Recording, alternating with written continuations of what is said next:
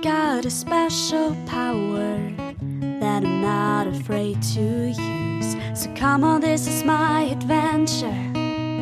This is my fantasy.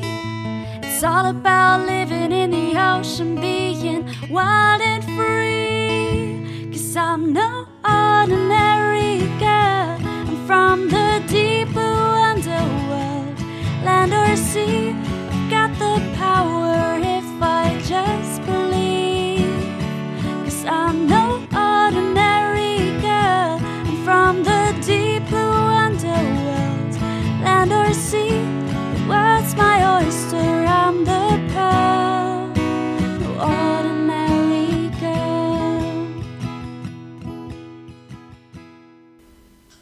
Hallo, ich heiße Sung und ich würde gerne, dass ihr über ähm, Seedrachen redet, beziehungsweise die Gattung heißt Philopteryx. Die gehören zu der Familie der Seenadeln und ich hatte mein Praktikum mit Seenadeln zu tun und deshalb würde ich gerne über die was wissen.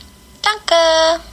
Und damit herzlich willkommen bei den drei Meerjungfrauen und willkommen bei unserem diesjährigen Adventskalender. Ich bin Anna. Und ich bin Eva. Es ist der 1. Dezember und somit öffnen wir heute das erste Türchen. Eva wird uns heute einen interessanten Organismus vorstellen, der sich von Sung gewünscht wurde. Ja, genau. Wir haben ja gerade schon von Sung gehört, was sie sich gewünscht hat. Und zwar den Seedrachen, auf Englisch Sea Dragon. Ich glaube, das ist noch verbreiteter. Und zwar handelt es sich um die Art Philopteryx taeniolotis. Ich hoffe, ich habe das richtig ausgesprochen. Ähm, und die gehört zu der Familie der Seenadeln. Zu denen gehören unter anderem auch die Seepferdchen oder eben die Seenadeln. Ähm, der Seedrache wird tatsächlich auch der kleine Fetzenfisch genannt. Warum, da kommen wir später noch zu. Und der ist verbreitet im östlichen Indischen Ozean bei Südaustralien und westlich von Australien bis zu 50 Meter Tiefe, also quasi eher im oberen Bereich des Wassers, an Riffen und im Seegraswesen oder eben Korallenriffen. Er wird so ungefähr bis 46 Zentimeter lang, aber das ist dann schon wirklich lang für seine Größe. Und wie man das bei Seepferdchen kennt, trägt der Mann, also das Männchen, die Eier in einem Beutel. Ähm, das ist bei Seenadeln nämlich tatsächlich auch so. Jetzt ist natürlich die Frage, warum heißt der Seedrache Seedrache? Weil der Seedrache ist nicht gefährlich für uns Menschen, wie man sich das vielleicht vorstellen könnte. Und das liegt tatsächlich am Aussehen. Dazu gucken wir uns einmal kurz den Namen vom Seedrachen nochmal an. Philopteryx taeniolotis. Phylox, es kommt aus dem Griechischen und heißt sowas wie Blatt. Ähm, und Pterox, so muss es ungefähr sein, äh, heißt sowas wie Feder. Und ähm, die artspezifische Anhängsel vom Namen Taenilotis, das bedeutet sowas wie mit kleinen Bändern.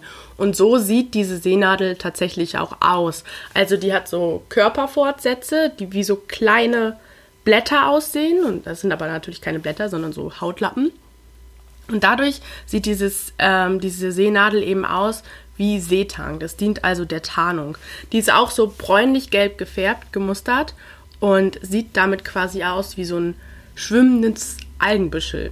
Ähm, was natürlich zur Tarnung super gut ist. Tatsächlich nicht nur, damit dass die Seenadel selbst nicht von Räubern gesehen wird, sondern auch damit deren eigene Beute die Seenadel nicht sehen kann. Genau. Äh, für uns Menschen sieht der Seedrache aber aus, dadurch aus wie so ein Drache, eben auch wegen seiner länglichen Körperform, die man aus verschiedenen Sagen oder so kennt. Wir verlinken euch da auf jeden Fall auch nochmal ein Bild. Ja, danke Eva für diesen spannenden Organismus. Wie Eva gerade schon gesagt hat, auf unserem Instagram-Account Die drei Meerjungfrauen posten wir auf jeden Fall ein Bild vom Seedrachen. Und in den Shownotes findet ihr wie immer zugehörige Links und Infos zum Thema. Wir hören uns morgen wieder zum Öffnen des nächsten Türchens. Tschüss! Tschö mit Ö.